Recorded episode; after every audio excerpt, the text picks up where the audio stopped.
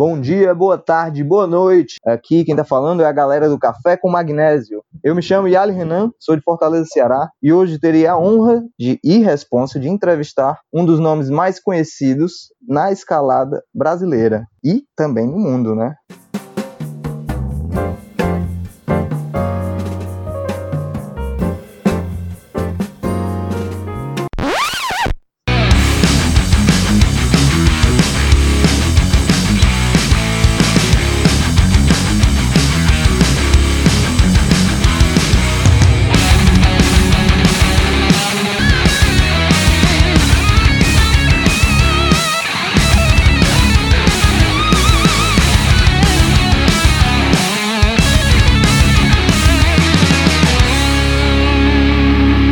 Estou falando nada mais, nada menos do que o Lucas Jamarques. Ele escalou várias vias em free solo, ele é base jumper e ele também é arquiteto. Vamos saber um pouquinho mais sobre a vida, trajetória e escalada que esse cara vem fazendo no Brasil e no mundo. E aí, Lucas, beleza? Tudo na paz? Fala aí, Ali. Beleza, mano? Pô, tudo bem aí? Satisfação aí tá trocando essa ideia contigo, conversando com vocês aí do Café com Magnésio. Mó iniciativa legal, cara. Parabéns aí, hein? Massa, cara. Brigadaço por aceitar esse convite. Galera que agradece mesmo, na verdade, toda a comunidade de escalada local, nacional, vai agradecer. Também poder ouvir um pouco mais da tua trajetória aí, né, da tua vida. Particularmente, agradeço também poder ter tido essa honra em estar tá entrevistando você. Né, eu tive um, o primeiro contato com você lá na Serra do Cipó, e desde então a gente se conheceu e cada vez que eu, que eu vejo você escalar algo mais, isso me incentiva. Eu acho que esse é o sentimento de diversos escaladores no Brasil e no mundo. Então é isso, vamos lá. O primeiro assunto que eu queria falar, já acho que é melhor a gente se, se falar do jeito que a gente se conhece, já, se quiser me chamar de Jali, é, que eu gostaria de saber de você é um pouco mais da tua história, né? Primeiro, saber de onde você é, em que cidade você nasceu e de repente qual cidade, cidade que você considera que você é de verdade. Pode, nem precisa ser a cidade que você nasceu, pode ser a cidade que você cresceu, né? De onde é que você é, quantos anos você tem e qual é a sua profissão atualmente? Nasci em Uberlândia, né? Também tive minha primeira experiência de escalada lá, num lugar que chama, chamava Bar da Praia. Foi muito legal, foi muito, foi muito especial. Eu, na verdade, na época eu fazia triatlo, meio que informal assim, e eu machuquei o joelho, tive que parar com os treinos um pouco e um dia passando em frente ao Bar da Praia, eu vi o muro assim e e me atraiu aquilo e senti que era para mim, assim, o esporte, sabe? Foi muito bom. A galera me deu uma vibe. Com quem eu realmente comecei a escalar foi com o Guilherme. O Guilherme, ele é lá de São Paulo e era uma galera que fazia engenharia na UFO. Paixão à primeira vista, então. Bacana, velho. Muito massa. A gente vai falar um pouquinho mais já já sobre esse teu início na escalada. Mas aí eu queria saber, né, a última pergunta, as duas últimas perguntas. Quantos anos tu tem hoje e qual é a tua profissão atual? Eu tenho 38 anos, eu sou arquiteto, eu sou formado em 2012 e hoje em dia eu trabalho como designer numa empresa que chama Schaumlan Friction, que antigamente eles chamavam Friction Walls, seria o nome internacional deles. Essa é uma empresa aqui da Noruega e agora eu tô desenhando um muro de escalada para esse pessoal e tá sendo incrível, assim, é, foi um achado, assim, eu, eu, eu considero que eu tive muita sorte em cair aqui e, essa galera gostar do meu trabalho. E hoje em dia a gente está desenhando as maiores academias aqui da, da Noruega. Vivendo o sonho, então, literalmente, né, Já? É, vivendo e trabalhando o sonho, né, cara? Muito bom. Essas duas coisas têm que caminhar juntas. Assim. Com certeza, é, tem que manter os pés no chão também. A próxima dúvida é: por que arquitetura? O que, que te levou a escolher o curso de arquitetura na tua vida? Acho que eu comecei, eu acho não, eu penso que eu comecei a por esse lado de desenho, de projeto, porque minha mãe era decoradora, com ela pro estúdio, ver ela desenhando. Sempre me atraiu essa parte de, de desenho, né, de artes. Quando eu comecei arquitetura, eu tava na dúvida entre artes plásticas, eu também, minha tia é artista plástica, e aí eu acabei escolhendo arquitetura, porque eu sempre gostei de projeto, casa, eu sempre tive essa, essa vontade de criar espaços, sabe? Naturalmente, eu depois que eu formei, eu continuei me dedicando muito, assim, para desenho, para escalada, e as duas coisas se fundiram, assim. Acabei tendo muita sorte, eu, eu considero. Que bom, velho. Muito bom saber que você é um cara de sorte. Na verdade, eu considero você, além de um cara de sorte, um cara com muita competência, né? Só pelas suas, uh, suas realizações, que a gente fala, vai falar um pouquinho mais para frente. Realizações das quais que eu conheço, a maioria são em escalada, né? Fora essa sua grande realização aí, que está acontecendo ainda, né? De ser designer em um muro de escalada na Noruega e, e agora multiplicar para outros muros. Muito bom isso, já. Parabéns, Lucas. Obrigado. Como foi e quando é que você iniciou na escalada? Você falou um pouquinho ali, né, que com quem tinha sido, um pouquinho mais, mais abreviado, mas dá, uma, dá um briefing maior para as pessoas, para elas entenderem como é que pode ter sido esse contato de um dos maiores escaladores do Brasil, para todo mundo desmistificar que a escalada é um esporte que precisa de muita força, etc, etc. No início, lógico, que a gente sabe quando evolui, realmente precisa, mas como foi esse início, para a gente tentar desmistificar um pouco mais? Então, como eu estava falando, eu, eu, eu treinava triatlon na época, né? Eu sempre gostei muito de esporte. E aí, quando eu fiquei impossibilitado de continuar treinando, sem querer eu conheci a escalada. E foi muito curioso, porque logo que eu comecei a escalada, eu quis fazer um curso, né? A galera dava um curso de, de escalada, com rapel, não sei o quê. E aí, eu precisava de uma autorização do meu pai, né? Eu era menor de idade nessa época, eu devia ter uns 17 anos assim. E aí meu pai não deixou, eu tive que ir escondido, tive que quebrar essas barreiras assim, né? E aí fiz esse curso com a galera, com o Guilherme, né, da, da engenharia, que era o dono desse, desse muro lá no Bar da Praia. Frequentei com eles um pouco a pedreira em Araxá, que é onde é a, que é onde é a Bocaina hoje em dia, né? Antigamente tinha uma pedreira na cidade hoje ela desativada. Fui algumas vezes com eles, aí a gente escalou também perto de Uberlândia. Nessa época o Rômulo também escalava, que era um, brother lá de Uberlândia, o Schmidt. Mas logo eu parei por causa de faculdade, essas coisas assim. Minto até. Eu parei porque eu fui fazer o terceiro grau eu já nem lembro como é que chama isso, na real. o ensino médio que você diz? É, o terceiro, terceiro colegial? Como é que é? Terceiro ano do ensino médio, o terceiro ano do ensino médio. Já faz tanto tempo, né? ficando gaga. Estamos ficando velho já. 40 quase, né? É, depois do 200, só 40, 50, 60 e aí vai. Eu sei que eu fui fazer o terceiro colegial no, na Bahia. E aí eu morei em Porto Seguro uns dois anos, assim. Então eu tive que parar com escalada. Entrei nessa fase de festa, né? De sair à noite, 18, 19 anos, 20 anos. E quando eu mudei para o Rio para estudar arquitetura, quando eu passei em arquitetura no Rio, eu caí no prédio do Hugo, do Hugo Langel, é base jumper também, escalador, conhecido. E, e aí eu mudei pro prédio dele. Quando eu caí nesse prédio, né, morando com uma galera numa república assim, a gente logo ficou amigo e aí eu conectei a escalada de verdade, assim, que eu considero que foi quando eu realmente comecei.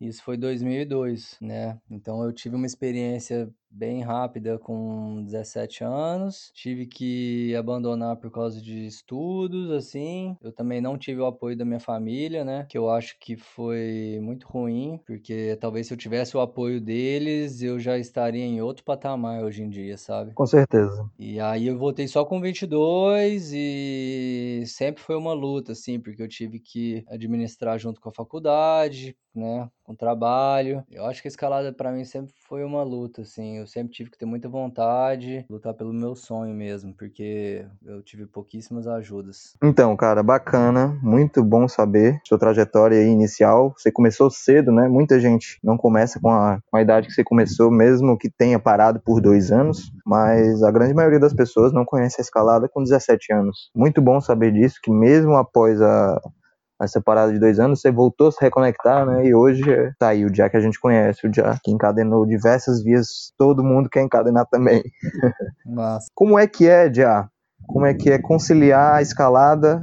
Na verdade, como é que foi conciliar a escalada, trabalho e faculdade, né? Nesse seu princípio aí, quando você ainda estava no seu retorno à escalada? Foi bem louco, assim, porque na verdade eu deixei a faculdade bem de lado, assim.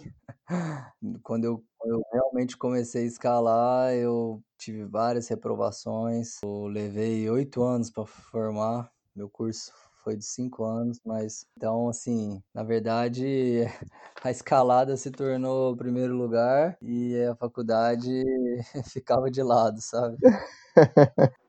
Sei. Foram vários, vários problemas eu passei, cara. Ah, eu tinha uma bolsa de estudo, aí eu perdi a bolsa porque eu só escalava, né? Tentava escalar quase todo dia. Teve uma fase que eu também tive um emprego na, no Projac, que era uma, uma, um emprego até maneiro. Trabalhava com cenografia lá, mas não era o que eu gostava mesmo, sabe? Porque eu queria era escalar, velho. Acho que é, é o pensamento de todo, todo mundo que conhece o esporte, né? E, e se apaixona como a gente pela escalada. É abandonar tudo que está fazendo e simplesmente escalar.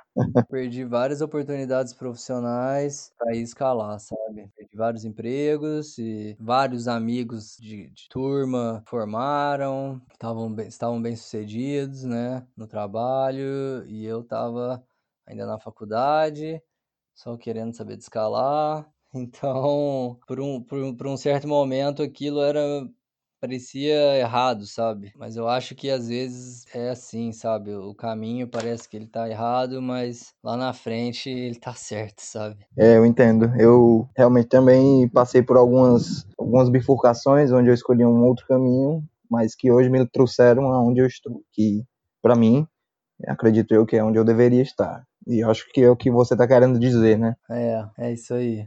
Bacana, já. Obrigado mesmo por compartilhar também esse sentimento que eu acho que é de muitos escaladores, né? São de muitos escaladores. Você falou ali em, em perdeu várias oportunidades de emprego. Hoje, sabendo como você está hoje na sua atual situação de trabalho profissional, né, e tudo mais, você teria mudado alguma coisa hoje lá atrás? Você teria deixado de escalar para ir para aquela entrevista A ou B? Você sente falta disso? Tem algum arrependimento em relação a esse ponto? Hum, Essa é uma pergunta meio complexa, né? Porque não existe o se, né? Se eu tivesse feito isso, se eu tivesse feito aquilo. Se a gente começa a pensar assim, você vai já estar criando uma, é uma ilusão, né? Não existe isso. Então eu acho que eu fiz tudo certo, sabe? Eu acho que se eu pudesse, eu teria escalado mais, sabe? Eu teria me dedicado mais, sabe? Com certeza. Mas assim, foi tudo certo. Eu, eu me formei, foi super difícil com relação à grana, porque eu estudei em faculdade particular, tive que dar uma rebolada no final do curso, assim, que eu já tava sem grana, minha família já não me, não me ajudava tanto.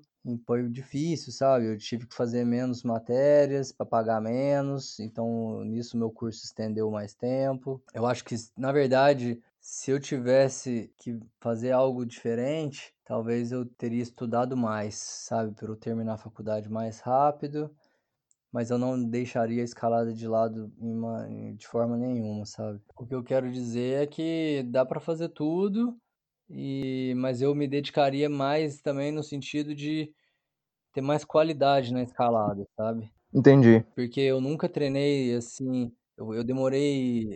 Eu, eu, escalo há, há 17 anos e eu fui fazer meu primeiro treino com às vezes 15 anos de escalada, sabe? Nossa, muito tempo. Então talvez eu poderia ter feito algum treino, algo mais específico antes, um pouco. Entendi. Então, Lucas, aqui seguindo para o próximo ponto, quais foram as suas principais experiências, nacional e internacionalmente, né? Porque você está aí morando na Noruega e já veio encadenando diversas vias na Europa. Eu acho que os, os momentos mais especiais, assim, as experiências mais importantes, eu acho que foi. Assim, eu, eu acho que é muito importante a gente lembrar do passado, né? E não ter a, a- essas melhores experiências, né? Como algo relacionado a nível, né? Então eu acho que quando eu comecei, eu tive experiências muito importantes, assim, no Rio de Janeiro, principalmente, porque o Rio de Janeiro foi a minha escola de escaladas. Então eu tive começo, que eu acho que foi fundamental, eu, eu ter escalado com, com aquelas certas pessoas, sabe? O Hugo foi uma pessoa que me ajudou muito no começo, sempre me motivou muito com a, com a paixão que ele tinha pela escalada. É, logo depois o Fabiano, que é um cara que a galera não conhece, mas ele foi fundamental assim na minha na minha no meu começo, porque ele acreditou muito em mim e o Thiago, o Thiaguinho. Depois logo junto até o Juba, o Bier. Então esse começo eu acho que foi muito importante, porque eu conhe... eu conectei com pessoas que me incentivaram muito, sabe? E a gente escalava nos lugares alucinantes, nos, nos setores incríveis, que é, por exemplo, o Campus Escola e a Barrinha. Aí depois eu acho que um momento muito maneiro também foi na Serra do Cipó, escalando lá com o Feio, com a galera de lá. Quando eu fiz os meus, meus primeiros free solos, assim, eu acho que foi muito legal com o Cedar Wright, né? Ele teve no Brasil. E aí a gente fez. Foi quando eu fiz o solo da Lamúrias. Mais pra frente, eu acho que teve um momento muito incrível, assim, quando eu fui pro tabuleiro as primeiras vezes. O Mr. Bean me deu a vibe lá. Salve, Mr. Bean. Salve, Mr. Bean.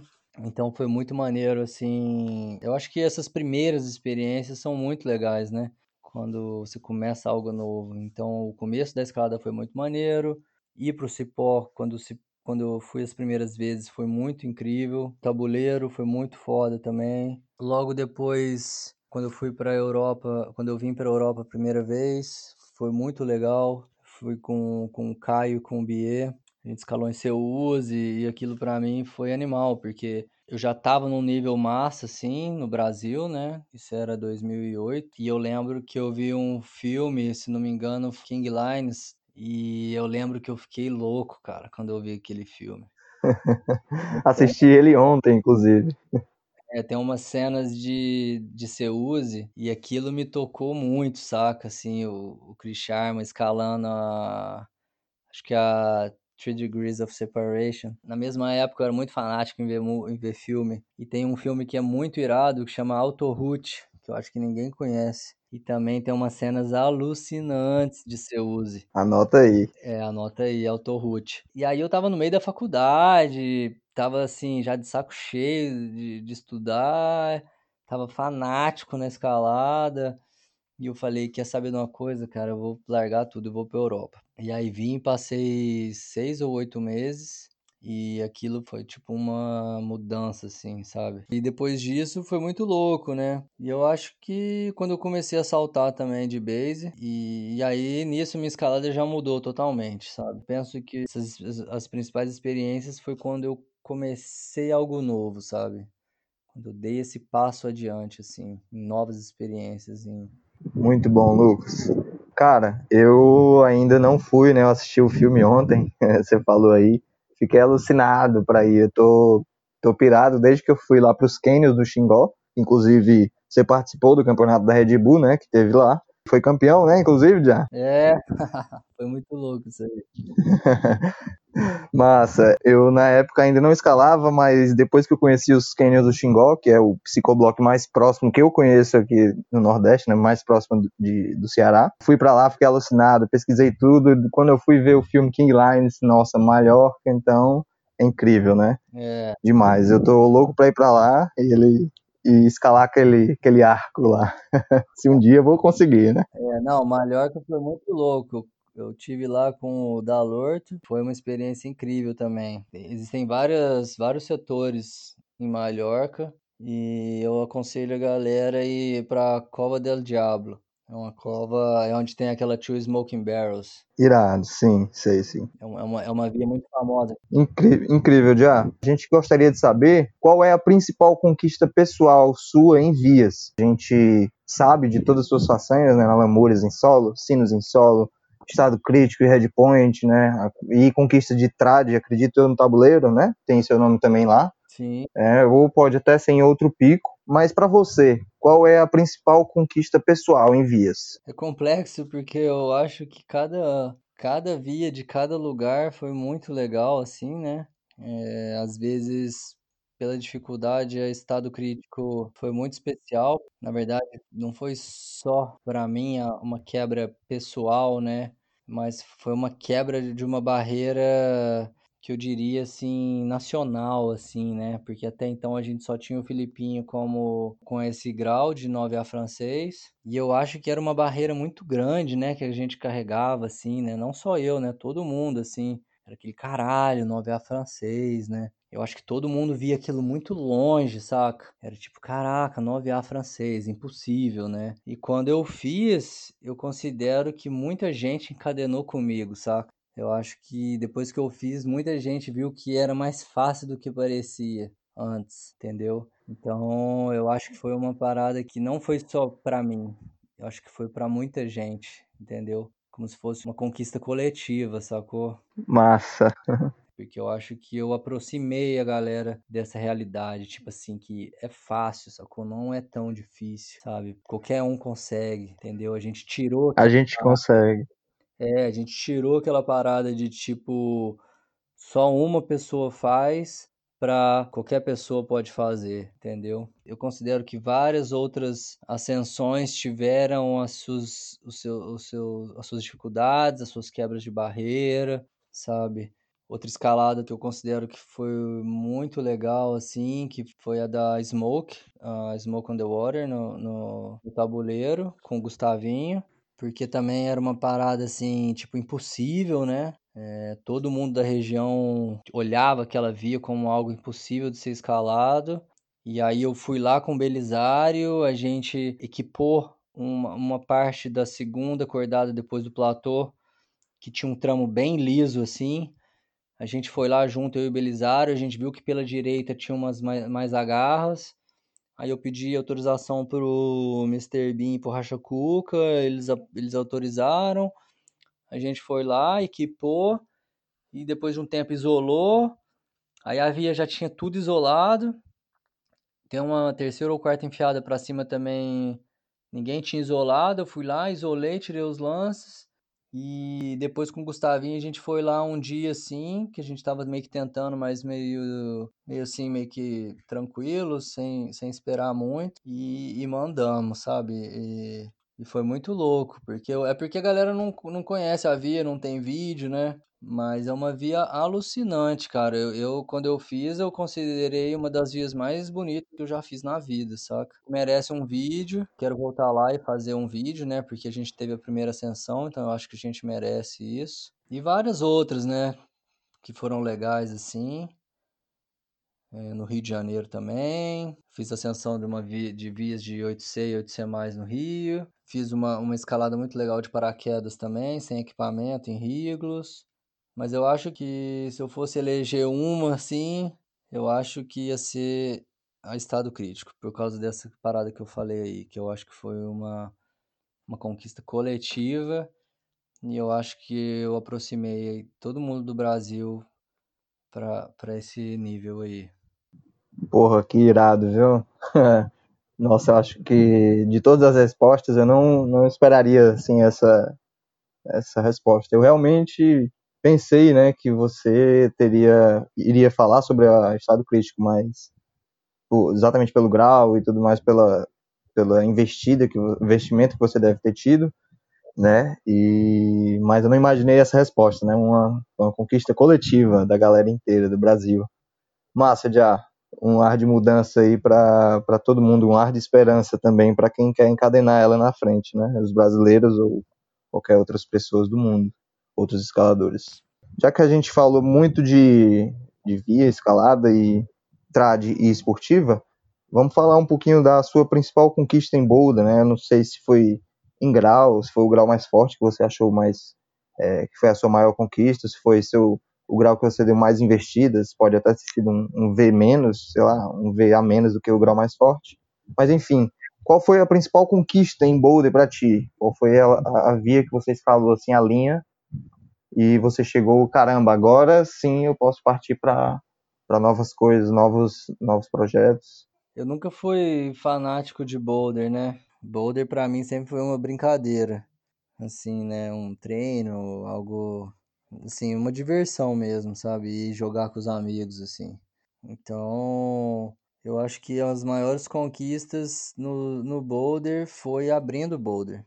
Foi cortando mato, foi limpando o topo de boulder, sabe? Eu com o Feio e com a galera, com o Alisson, lá em Conceição. Foi muito massa. Em Milho Verde também.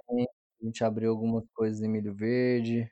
Assim, eu não tenho nenhum boulder que eu, que eu falo, ah, fiz esse boulder de flash ou de ou à vista. Com certeza, né? Tem uns momentos irados assim, mas eu considero que foram esses, assim, ab abrindo o setor com feio em, em Conceição, em Milho Verde, é, meu primeiro ouro boulder também com Carleira. Eu não dou muita bola pra, pra boulder, não, na verdade, sabe? Pra mim, boulder é mais uma diversão mesmo. É, bacana. É realmente história que é de escalada entrada ou, ou esportiva, né? Pelo que eu conheci. Um pouco que eu conheci de ti era, era isso que eu sabia. A gente ia escalar, foi escalar lá no, no Rock Masters, achei incríveis, né? E também não era meu forte, mas eu via lá a animação de vocês querendo que a galera graduasse, escalasse para graduar e tudo mais. É muito bom saber que, na verdade, sua principal conquista, na verdade, é desenvolver o, o esporte, né? Por mais que seja numa, num outro lado que você nem sequer é, gosta de praticar para testar o seu limite máximo. Muito bom, já. Mudando agora um pouquinho de assunto, é, vamos deixar as vias de um, pouco, um pouco de lado e vamos falar mais sobre os métodos de treinamento, né? Como, como que você fez aí os seus, as suas primeiras planificações ou como é que você buscou seu seu método de treinamento para atingir o seu máximo grau de escalada, né? É, e se é que você utiliza ainda, né? Se você não, se não deixou de praticar, qual é o seu método de treinamento? Se você pode explicar um pouquinho, assim pode ser superficial, de repente as pessoas buscam com você depois saber mais. Então está aberto aí para saber. Então, até o grau de 8C, 8C+, que seria o 11A, 11B, eu nunca tinha feito nenhum treino planificado. Meu treino sempre foi escalar com a galera, divertir, fazer força até morrer, repetir até morrer, sabe? Esse era meu treino. Na verdade, eu nunca fiz assim nada é, com tempo, sabe? Com cronômetro ou, ou, ou nada parecido. E eu acho que a galera não precisa disso até certo grau, sabe? Eu acho que até eu acho que até décimo grau brasileiro, até talvez até 11A, eu acho que você consegue fazer só se dedicando à atividade, sabe? Nossa. Indo na via várias vezes, ou somando diferentes esportes, tipo corrida com, com a escalada. Eu, eu, sempre me, eu sempre me dediquei muito, sabe? Então eu ia muito para pedra, então eu tentava muitas vezes, havia esses projetos que eu tive. E eu acho que os, que os, que os estilos também se completam, sabe? Então eu acho que para você ser um bom escalador, você evoluir, eu acho que você tem que fazer um pouco de tudo. Então você faz um pouco de boulder, você faz um pouco de, de trad, você faz um big wall, aí você vai para esportiva, aí você volta pro boulder, você vai para esportiva de novo. Então os, as, as, as atividades vão se completando e vão te, te fazendo mais forte, entendeu?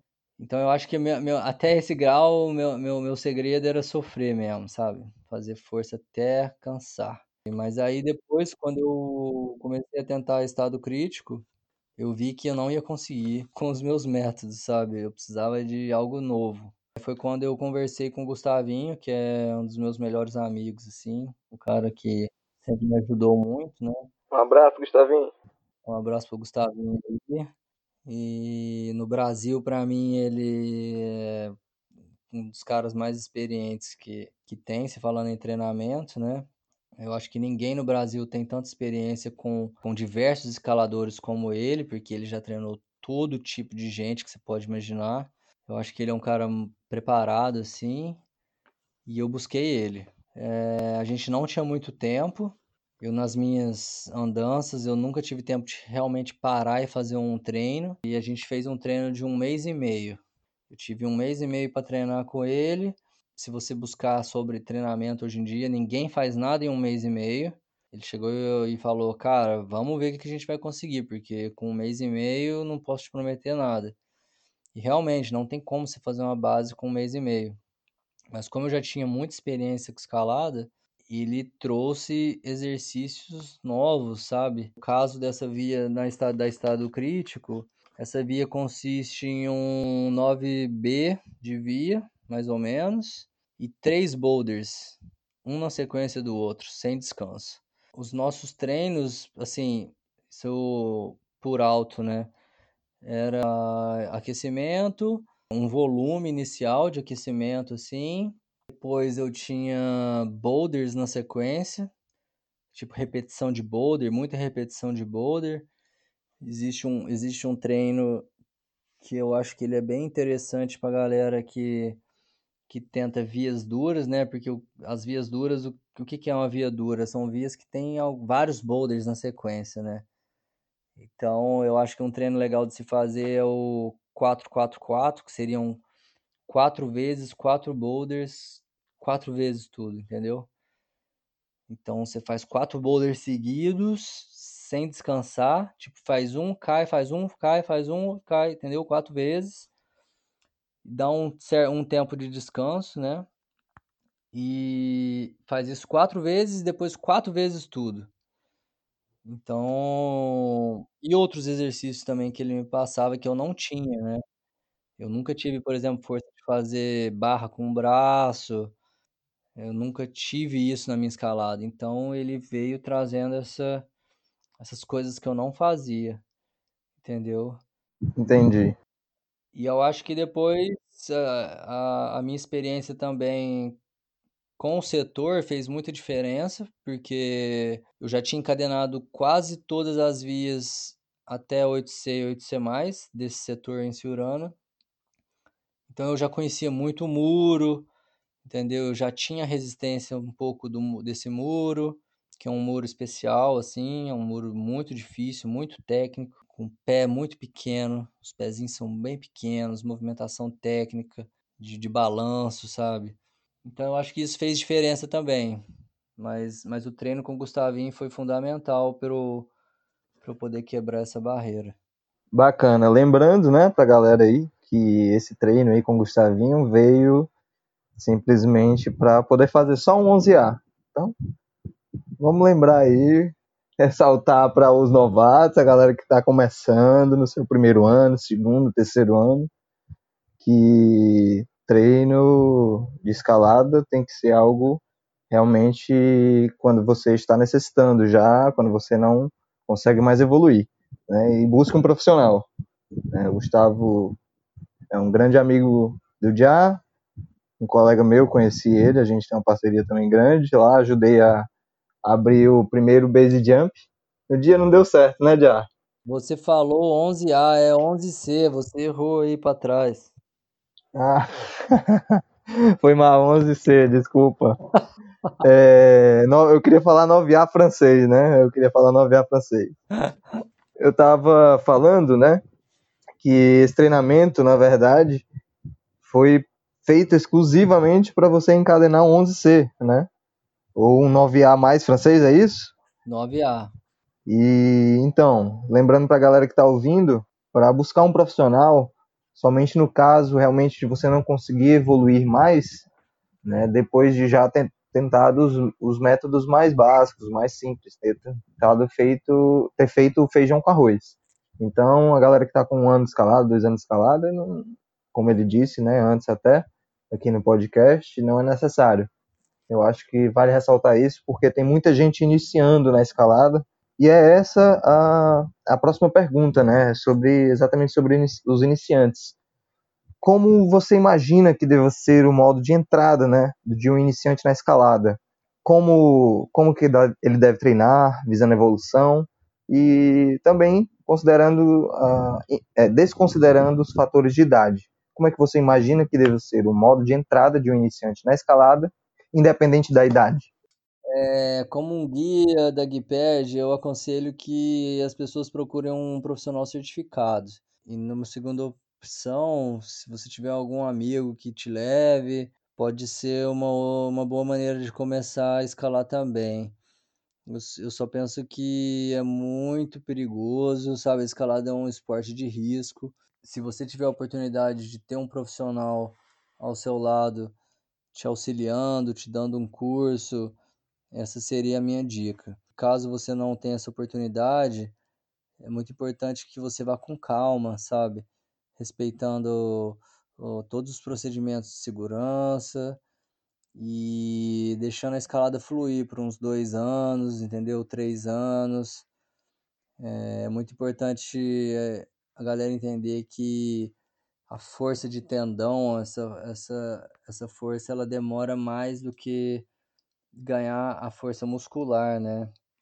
Então, às vezes a pessoa fica forte muito rápido, mas ela tem o tendão muito fraco, então é muito fácil você ter lesão.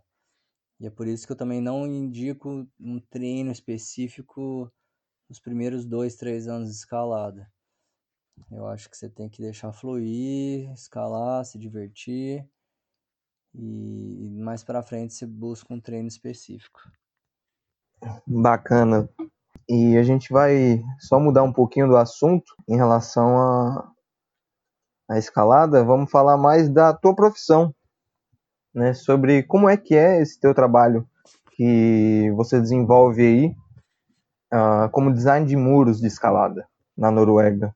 É, esse trabalho, na verdade, ele se baseia em criar um ambiente 3D, né, para um, um espaço. É uma representação de, um, de uma parede outdoor, né? Então, é um, é um trabalho muito abstrato, assim.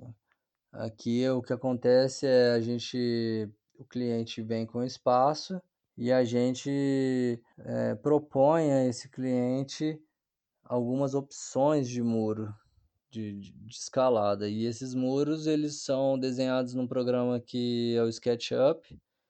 Eu uso mais o SketchUp para estar tá fazendo o desenho dessas formas 3D. E aí a, essa, a, a companhia faz a, a execução. Eu, eu desenho e a companhia faz a execução aqui.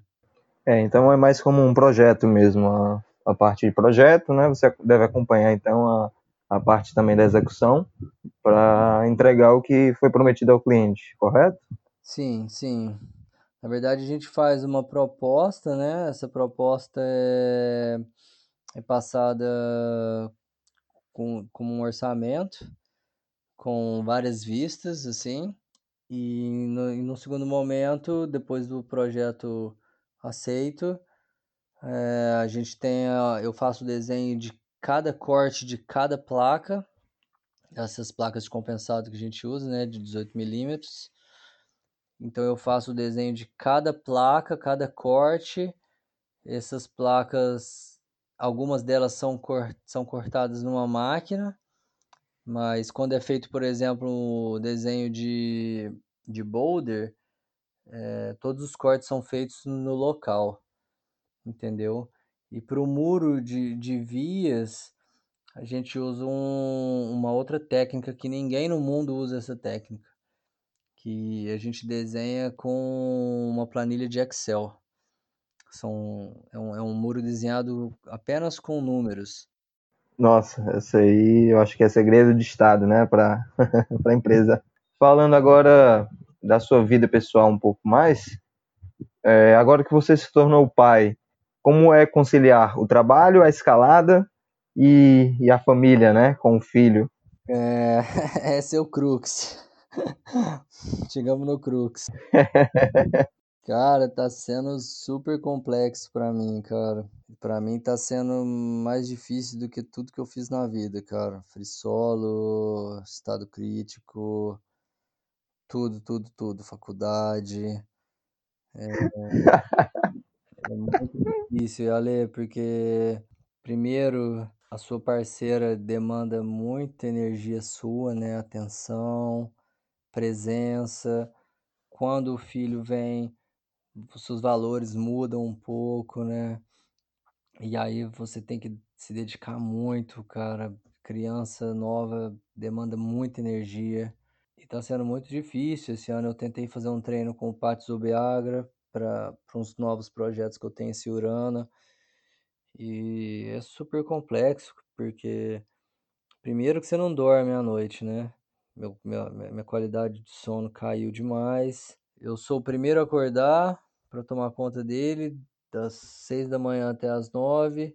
Vou pro trabalho até as três, quatro, cinco. Corro para academia para tentar fazer o que eu consigo. Normalmente eu não consigo fazer nem 80% do que me foi passado para fazer. Aí você volta para casa, tem que fazer dar aquela presença em casa e eu sou o último a dormir. Então, uh, já não durmo bem há meses e vida de, de pai com criança recém-nascida é, é sinistro, cara. Eu tenho pouquíssimo tempo para treinar. É muito difícil, cara. Tá sendo muito difícil, muito complexo. A escalada meio que caiu um pouco, sabe? Mas eu creio que também é uma fase que eu preciso desapegar um pouco dessa ideia de rendimento, de fazer acontecer, entendeu? Eu tenho que dar uma vibe agora para a família, é, escalar o que eu conseguir, e mais para frente eu volto de novo. Com certeza, eu te garanto que essa fase passa, velho. É, a minha já tá com nove, tenho uma filha também de nove anos. Graças a Deus ela era uma anjinha, dormia a noite toda, grande maioria da, dos dias. Mas é, quando tinha que ficar acordado, realmente eu sei como era barra, trabalhar, conciliar trabalho, estudo e filha, né? No caso eu não treinava quando ela tinha é, até dois anos, né? Não treinava ainda. Uhum. Mas é isso, valeu por compartilhar também. E voltando um pouco mais para o foco da escalada, né? Queria, eu queria falar um pouco mais da tua visão de como é que você enxerga o desenvolvimento de pesquisas né, de profissionais no ramo da, da, do nosso esporte. Né? Como é que você vê? Até mesmo no âmbito, não só no âmbito da educação física, mas no âmbito mesmo da arquitetura, por exemplo. Você, não sei se você acompanha a, a pesquisa, desenvolvimento de pesquisas né, voltadas para a área, mas caso sim, como é que você enxerga esse desenvolvimento das pesquisas e profissionais? É, cara, para te falar a verdade, eu tinha uma linha de pensamento até agora, sabe, sobre escalada, sobre construções de muros. Eu já estava vislumbrando como seria o muro do futuro, né? Porque na minha cabeça eu já tenho um pouco como eu tinha, eu tinha uma ideia, né, de como vão ser os muros daqui 10 anos, né? Comecei a pensar nisso outro dia. Só que, cara, a gente tá entrando numa outra fase agora, cara. O mundo deu um. O mundo deu uma balançada, entendeu? Eu tô achando que. Eu tô achando que muita coisa vai mudar. Tanto nessa parte de tecnologia, de trabalho, é, os valores estão mudando, Yale, sabe? Essa fase que o mundo está passando agora com esse vírus aí, é, acho que muita coisa vai mudar em três anos agora. É, é muito louco, porque eu acho que o ser humano ele vai ser obrigado a resgatar valores esquecidos, sabe? Que volta a, a, é muito louco, que volta a, a conectar com o meu projeto de formação de arquitetura. O, o meu projeto de formação de arquitetura foi uma ecovila, entendeu? Onde eu fiz diversas pesquisas em, em, em técnicas milenares de construção, voltado tudo para autossuficiência. Então eu acredito que, que o mundo vai voltar para isso, cara. Entendeu? Eu acho que o mundo vai voltar para para coisas para a utilização de técnicas mais simples, mais simples, coisas técnicas milenares de, de, estudos, entendeu? Eu acho que o, que o futuro vai ser você ter uma horta em casa, entendeu? Você meio que ter seu, seu círculo de comércio local. Uma subsistência, né? É, um, um círculo de comércio local. Eu acredito que com esse balanço que o mundo deu agora, a, a, o suporte de, de, de, de, materiais vai mudar, entendeu? Um pouco. Eu acho que as profissões vão mudar também, entendeu? Na sequ... É, consequentemente, a necessidade do homem vai mudar um pouco, sacou? Então, eu acho que algumas profissões vão, vão balançar, inclusive essas profissões que, que a escalada é, sustenta, vamos dizer assim. Eu não sei se, se, se no futuro a galera vai precisar de um guia de escalada, entendeu? Por exemplo, sabe? Eu acho que vão ter outros valores mais importantes. Eu tô falando da minha profissão, sabe? Eu acho que, beleza, às vezes vai rolar ainda, sabe? Mas eu acho que vai ser menos, saca? Academia de escalada. Vai sempre existir academia de escalada. Mas eu acho que não, não vai diminuir um pouco, sabe? Eu acho que agora o mundo tá entrando numa fase complexa. A gente não sabe qual vai ser o futuro ainda disso.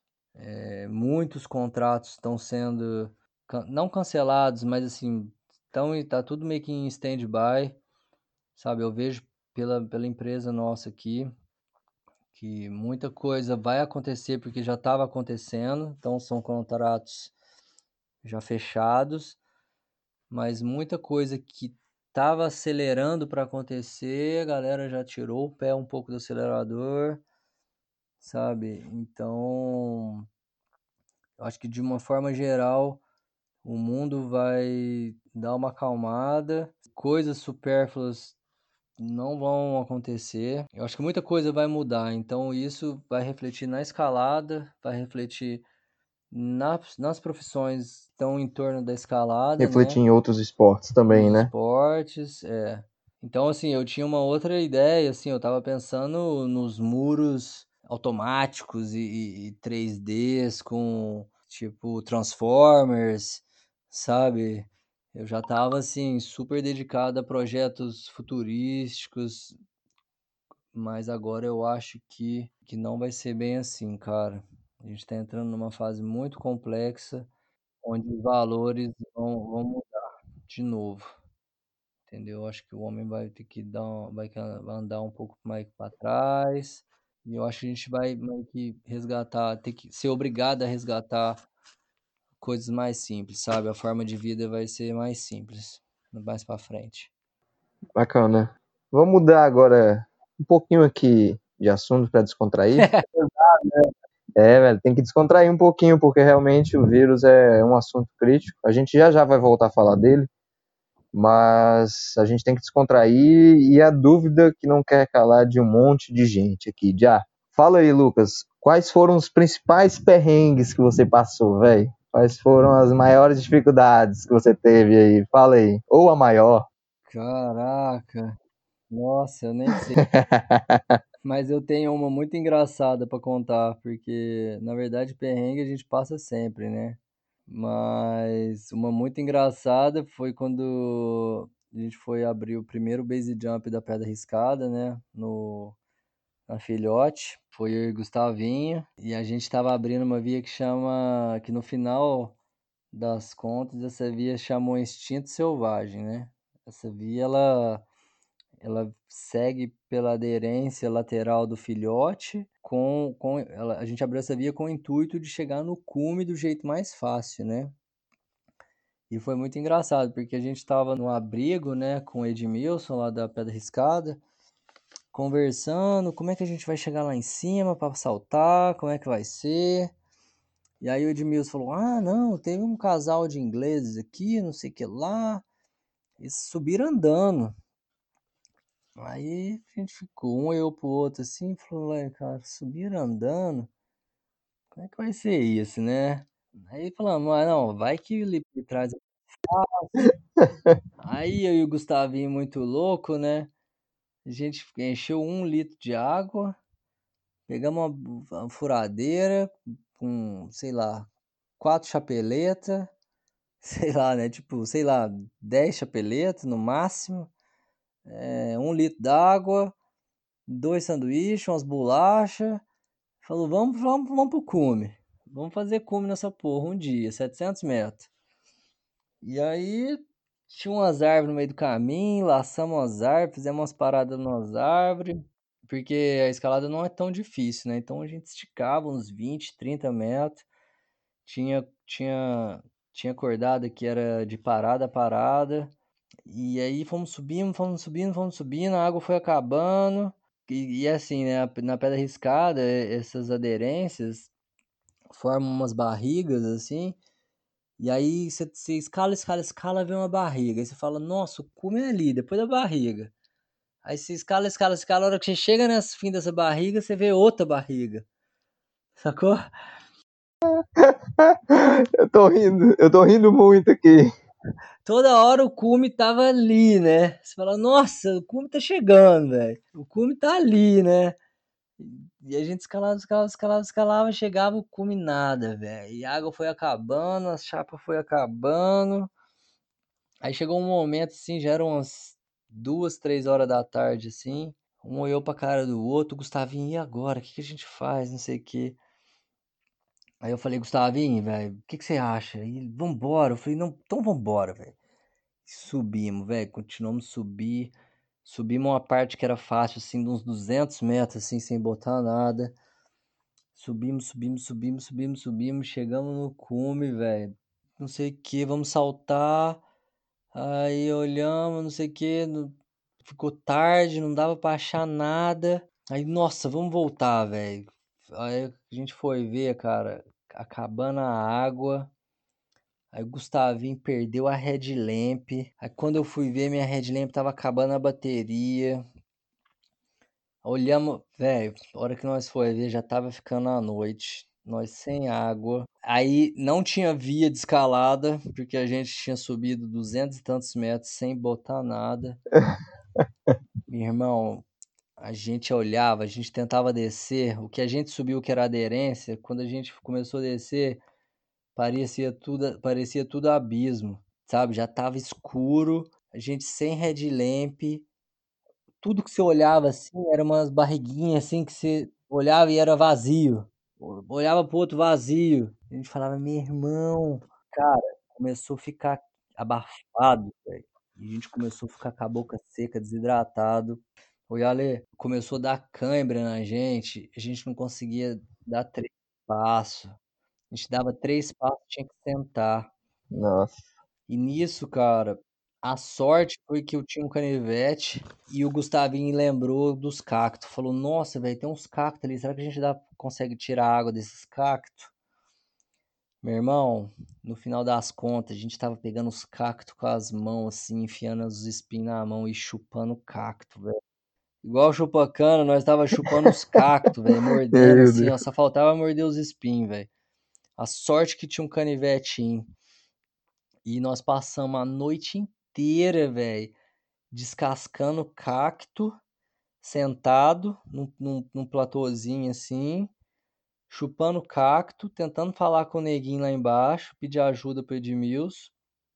A gente mandou uma mensagem para ele falando assim, velho, se a gente não chegar de manhã aí, você manda o bombeiro vir buscar nós. E, cara, foi muito louco. Aí a gente tava lá chupando os cactos lá, né, pra não morrer. Tipo assim, dois loucos, né? E aí eu lembrei que eu tinha tirado uma foto, velho, de baixo. Essa parada foi o que salvou a gente. Eu lembrei que eu tinha tirado uma foto da base, assim, do, do, do visual da pedra, né? E quando a gente estava descendo, que a gente perdeu o rumo nesses 200 metros que não tinha nada, quando a gente estava descendo, a gente caiu numa canaleta que a gente não reconheceu, que a gente não passou por ela quando a gente subiu. E aí a gente caiu nessa canaleta e ficou, uai, que canaleta que é essa? Canaleta que é essa? E aí a sorte foi que quando eu olhei a foto, eu vi a canaleta. E aí eu vi que a canaleta tava tipo uns 10 metros pra direita só de onde a gente tinha passado. Aí eu falei, Gustavinho, achei onde, tá, onde nós tá, velho. Achei onde a gente tá, mano. Aí corri, andei pra esquerda 10 metros, achei lá o plástico que eu tinha botado nas árvores, né? Que a gente subiu com, com as sacolinhas plásticas, o plastiquinho amarrando nas árvores. Aí achamos, velho. Aí falei, vambora, Gustavinho, vamos pra casa. Aí foi o trem mais engraçado, que a gente fez um rapel e aí tava escuro, a gente já não achou o outro rapel. Nós teve que dormir de qualquer jeito ali. E aí de manhã, a gente, de manhã com luz, a gente conseguiu ver melhor, achou o caminho e desceu, velho. Nossa, mano. Foi perrengue, hein? Esse, esse dia aí a gente achou que ia morrer, velho. Nossa. eu ri porque eu sei que vocês dois estão vivos, velho, mas isso aí não é, não é para exemplo, é uma história para contar pros netos, né? Não, foi engraçado demais, velho. Dois malucos com um litro d'água, quatro chapeletas, um paraquedas, subindo 700 metros em um dia, abrir uma via e depois se perder na aderência lá de quinto grau lá. Quase morremos. Ai, ai, ai. Os perrengues. Sem a escalada, o que, que seria, né? Os perrengues. A gente tá falando aí também de, de paraquedas e tudo. Então, eu queria saber um pouco mais, né, das tuas experiências, né, em voo. Um pouco mais da tua história. Conta um pouco mais da tua história aí sobre o base jump, como é que começou, quem foi que introduziu ao esporte, quando é que foi. É, eu lembro que eu até uma vez ajudei a quase abrir a, a primeira linha do cipó, mas não deu certo no dia. É, pô, eu comecei a saltar porque quando eu comecei a. Quando eu mudei pro Rio, passou pouco tempo, o Hugo começou a saltar. É, eu tinha maior vontade de começar assim, mas achava bem perigoso e tal. Com o passar dos anos, uma galera começou a morrer. Eu sempre deixei aquilo para depois, né? Falava, não, quero escalar, quero só escalar com o passar dos anos, eu comecei a praticar o free solo, comecei a gostar muito. Sempre tive o Jim Potter como um ídolo, assim, né? E ele fazia os freebases, né? Então eu sempre ficava viajando nessa possibilidade de solar com paraquedas, né? Na minha concepção é a escalada mais radical, né? Seria, né? O free solo com paraquedas, podendo explorar escaladas realmente difíceis em, em paredes gigantescas, né? Então eu, isso começou a vir na minha cabeça, essa ideia de free solo com paraquedas. E o freebase é, é, te dá a oportunidade de você cair e não morrer, né? Então comecei a pensar nisso, e sem falar que também a utilização do paraquedas, do, do base jump com a escalada, é uma baita de uma ferramenta, sacou? Quando você utiliza o base jump com quando você mistura o base jump com o big wall, né? Porque você tira aquela função de ter que rapelar tudo que você escalou, né? Por um salto e você tá no chão em um minuto, em dois minutos você tá no chão, né? Então, isso é misturar o base jump com os projetos de big wall, não só com free solo. Comecei a pensar muito naquilo e um dia eu sonhei que eu tava no platô, tava eu e mais alguém no platô e eu senti, eu, eu sonhei que eu tava botando o equipamento, assim, vestindo, né, botando as perneiras, assim. E nessa, nesse, nessa noite eu, que eu tive esse sonho, eu acordei com uma sensação muito boa, assim, saca? Aí eu falei, caraca, eu acho que eu tô pronto, velho. E aí eu comecei a mover ficha, né? Já comprei equipamento, comecei a fazer o curso, fiz um curso de, de que chama AFF, fiz o curso em Boituva, é, a Júlia Botelho e o Gustavinho, o Afeto, me deram uma vibe assim nesse começo.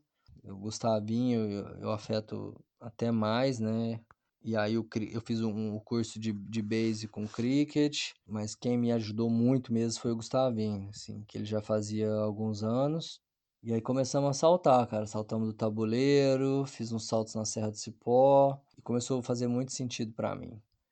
E hoje eu já salto faz uns, uns 3, 4 anos. Tive algumas experiências com freebase, que é só escalada com escalada free solo com paraquedas. Tive a oportunidade de praticar duas vezes em Riglos e eu acho que é uma, uma, uma incrível ferramenta quando você mistura o base jump com o big wall. E, e, meus próximos projetos, os meus projetos mais importantes, tem a mistura desses dois esportes.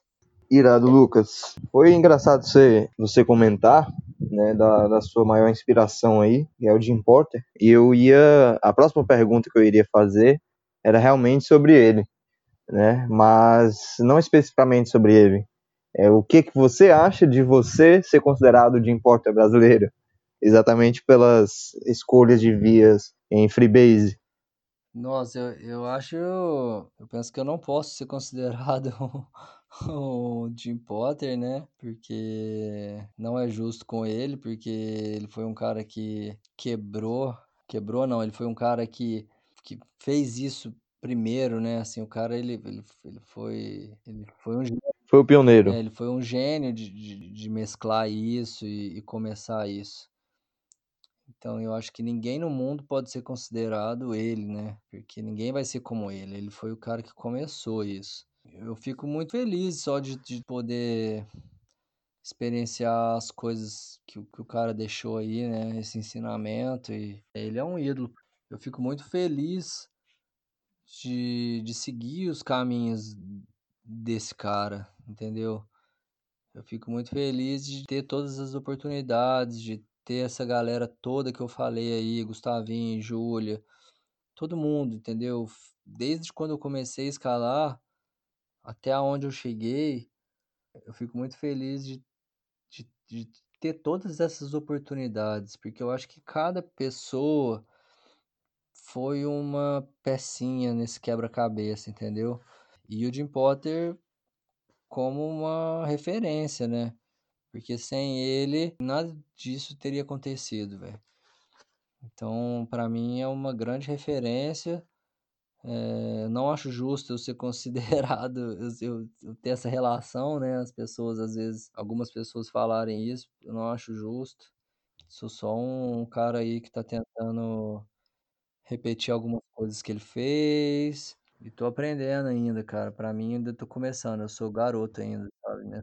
Um rapaz humilde. Eu sou garoto ainda nessa modalidade. Nessa modalidade. Eu, eu, na verdade, queria ter mais oportunidade, entendeu? É, eu já vinculei em alguns projetos meus de escalada, pedindo apoio, e a galera não dá muita bola, sabe? Eu acho que a galera fica com medo de apoiar. Então, eu acho que me faltou, me faltou oportunidade, sabe? A galera me dando a vibe, algumas empresas me patrocinando para eu poder realmente viajar, tentar as coisas, entendeu? Ficar por conta mesmo. Eu acho que eu, que eu, te, que eu teria grandes oportunidades de fazer acontecer se tivesse mais gente ajudando, mas eu já sou muito grato por, por tudo que já rolou, a galera que me, que me apoiou nesse começo, entendeu? E, e de ter o, o Jim Potter como referência para seguir os caminhos aí dele, né? Uh, irado. Massa, Lucas. Vamos mudar um pouquinho de assunto, vamos para a gente finalizar. Um pouco de atualidades. A gente tinha prometido que iria falar sobre os temas mais atuais. É, e eu queria saber, para ti, qual será o futuro da escalada mundial com a adesão do esporte nas Olimpíadas?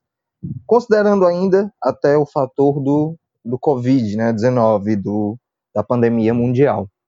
É, eu não sei como é que vai ser não, viu, Yale, porque as Olimpíadas já foram adiadas, né? Agora, Olimpíadas só em 2021. Como eu te disse, o mundo está entrando numa nova fase aí. É... E sinceramente, eu não sei não, e a ler como é que vai ficar, hein, cara? O mundo tá dando uma balançada agora.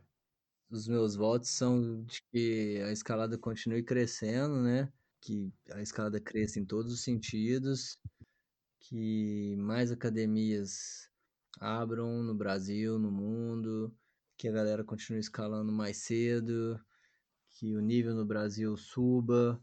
É, meu, eu, tenho, eu tenho uma grande vontade de que a gente quebre essa, essa barreira do, da escalada fora do Brasil com o que acontece no Brasil.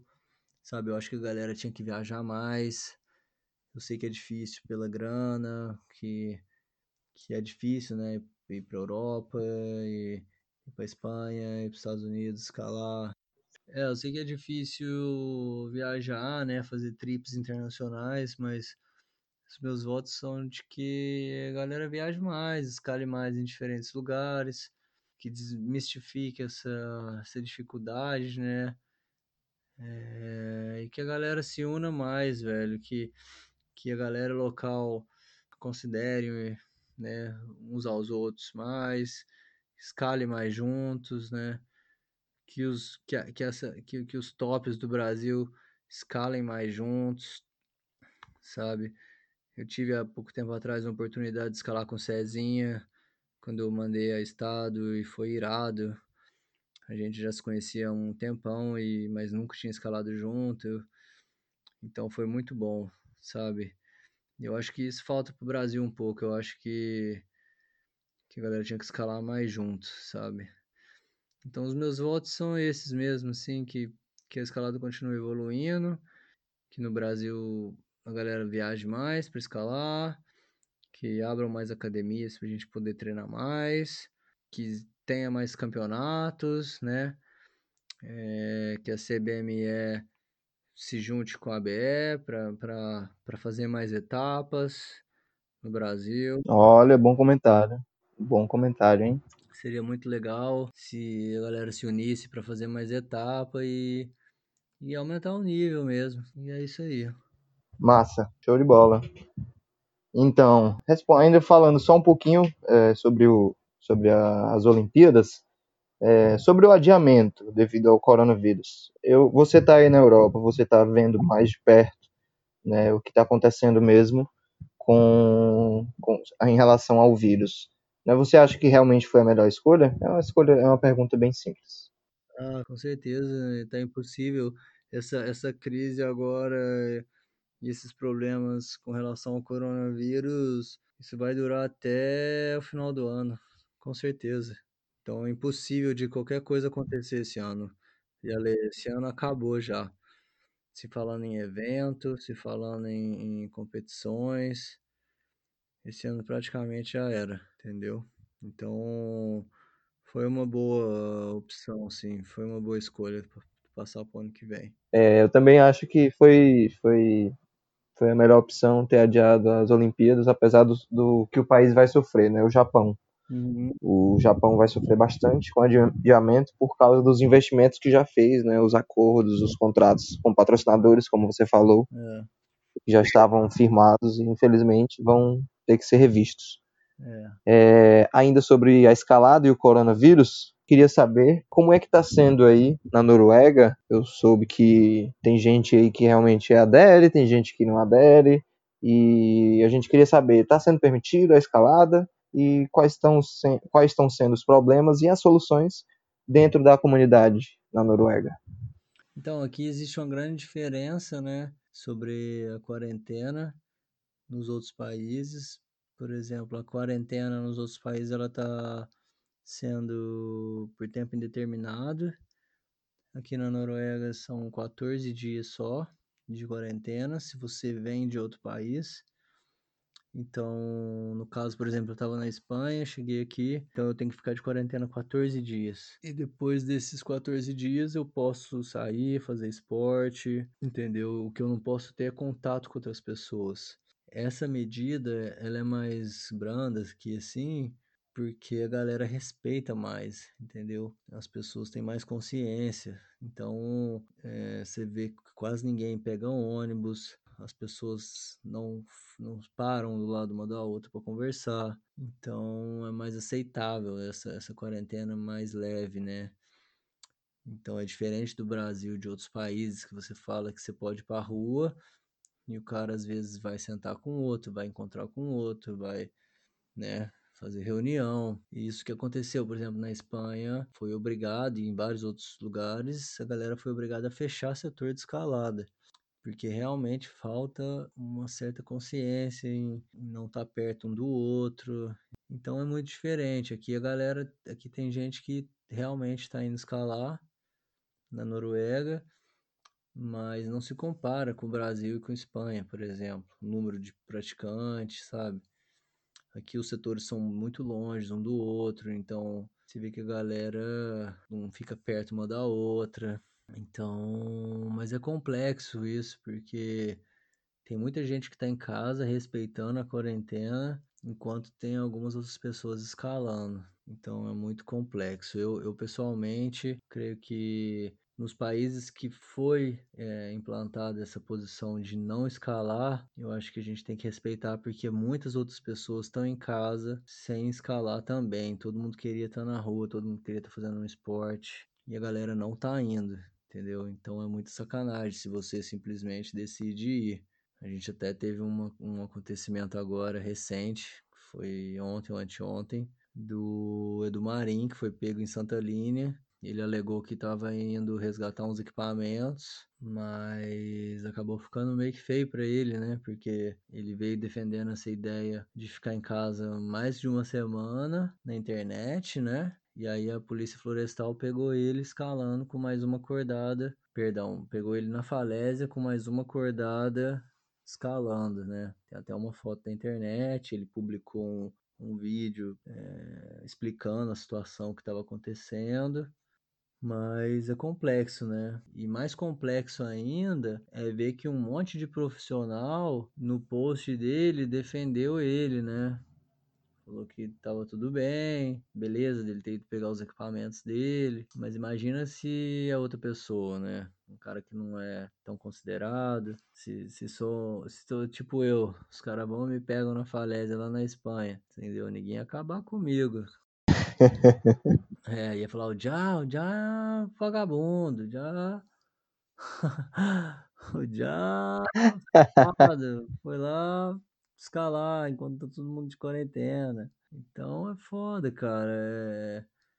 Eu acho que se essa lei existe no seu país, você tem que respeitar, cara. Se essa lei não existe no seu país, beleza. Você vai lá escalar, respeitando todas as regras da quarentena, entendeu? De que é de manter a distância, manter higiene, não trocar material.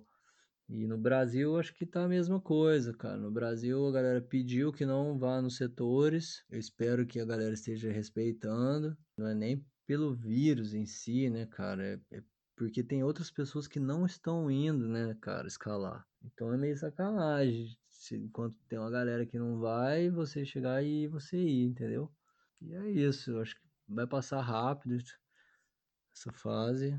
E, e, já já tá todo mundo podendo escalar de novo, cara. É isso aí. O importante é, na verdade, é, não é a ideia de um poder escalar porque é liberado, canto ou não. É quem tá podendo fazer a quarentena realmente faça, né? Mas é. quem não puder fazer a quarentena, né, no caso de trabalhar e tudo mais, é, vá trabalhar, vá fazer tudo mais, mas respeite, né, o local que você está visitando. De repente o local não, você não está com sintomas e o local não tem não é preparado para receber pacientes que você acaba contaminando outras pessoas, né, que estão lá próximo, na cidade vizinha daqui, e você contamina as outras pessoas e essas outras pessoas contaminam outros e aí vai. Eu acho que é isso que o governo pede, né, para ter ponderação, até porque, como, tu, como você disse, muita gente está querendo escalar e está se mantendo em casa, né? Mas com certeza a gente sabe que tem muita gente que está quebrando essa quarentena, indo para setores ainda. É, tem gente até ofertando serviços ainda de turismo. Né? Eu vi alguns posts já. Mas é isso, a galera tem que se conscientizar que essa não é uma gripezinha, né? Pelo, pelo que a gente já pôde ver. Não é uma gripezinha qualquer, ela tem que realmente cuidar, porque o nível de infecção dela, de, de transmissão, é altíssimo. É, então a gente vai chegando para o momento final. É, até agora foi muito bom conhecer um pouco mais da tua, da tua trajetória. Agradeço já demais pelo, pelo tempo disponibilizado aí pra gente, tá? Agradeço em nome da galera que vai ouvir também. Acredito que a última pergunta seria saber exatamente quais são as tuas metas para o futuro. Cara, minha meta é permanecer vivo, e Ale. A minha Boa. vivo, cara, no meio dessa loucura toda aí. Eu só quero continuar escalando, poder encontrar com meus amigos aí no Brasil e tá todo mundo bem, cuidar do meu filho, trabalhar. Volta pelo Brasil, volta pelo Brasil para morar aqui ou vai vir de visita? Pô, cara, não sei. O futuro tá bem complexo, hein? Tá bem Tá bem difícil de imaginar o futuro agora, cara. Só quero continuar escalando, e me divertindo e, e, vamos ver como é que vai ser esse novo esse, esse, final de ano, essa nova fase aí que a gente tá entrando agora. É, meu projeto agora é permanecer vivo, cara. Sinceramente. é isso aí, velho. Stay safe, stay home, né? saúde. Fique em casa. É. Fique em casa. Galera, pelo menos um pouquinho até passar essa fase a pedra não vai sair do lugar, entendeu? É muito importante. Deus lhe ouça. É muito importante que a gente respeite as leis locais, entendeu?